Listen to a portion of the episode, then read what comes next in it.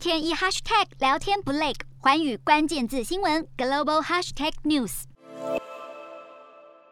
二月十六号是美国政府原本宣布俄罗斯会入侵乌克兰的日子，可是我们在二月十五号也看到了俄罗斯政府宣布，他已经结束了在乌克兰边境的演习，把少部分的军力往回撤。换句话说，到底二月十六号是美国所谓的开战日，或者二月十六号变成了俄罗斯政府所谓的部分撤军日？众说纷纭，而且看起来好像大家都有各自的解答。如果我们今天要讨论这个问题的话，我想从政治外交的角度来谈，或许是最恰当。西方兵圣克劳塞维兹曾经说过，军事是政治所延伸出来的另外一种形式或工具。换句话说，军事常常是政治外交想要达成目的的时候所进一步使用的手段。这个事情在历史上屡见不鲜。俄罗斯这一次针对乌克兰的所谓的这些肌肉外交，或者是更专业讲的炮舰外交，其实就是很明显的，俄罗斯想要透过军力的展示。或者威胁使用武力，迫使乌克兰放弃他想要加入北大西洋西洋公约组织的这样一个企图，或者也有人说，俄罗斯他是为了要跟美国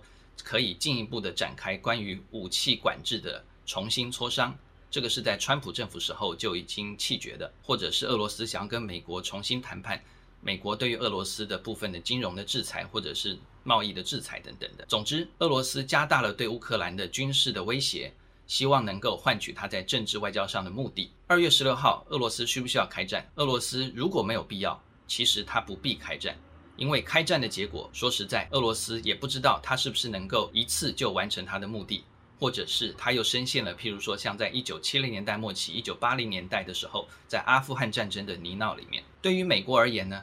美国当然是先把俄罗斯的军事威胁把它讲得非常的严重。虽然说美国有部分的情资可能是这样认为，但是从政治外交来讲，美国把俄罗斯对于乌克兰的军事威胁，还有俄罗斯的野心讲得越严重的时候呢，欧洲的很多国家可能会因此更向美国靠拢，美国对于俄罗斯的制裁等等也就更师出有名。所以从政治跟外交的这个判断来讲的话呢，其实俄罗斯跟美国都可能会采取对自己有利的说法或做法。但是呢，不会轻易的走到最后武力相见的那一步。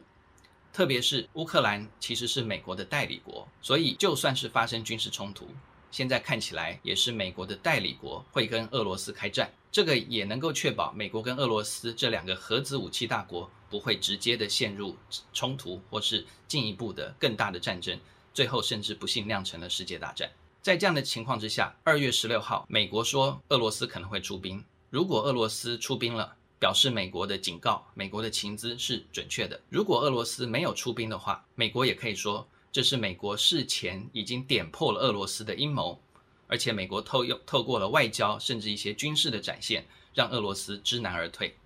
在政治外交上，美国得到他的分数。对于俄罗斯而言，二月十六号，俄罗斯说演习结束，他撤军了。一方面，俄罗斯可以向自己支持者表示，向世界表示，美国的情资根本是错误的。另外，俄罗斯也可以表示，他其实并没有要军事侵略乌克兰的意图。他的军事的部署，就像他之前讲的，就是在俄罗斯的领土，还有他跟白俄罗斯之间的军事合作跟联合演习而已。这样子，俄罗斯也可以圆了自己的说法，而且也可以间接在自己的这个话语权上面呢，可以打脸美国。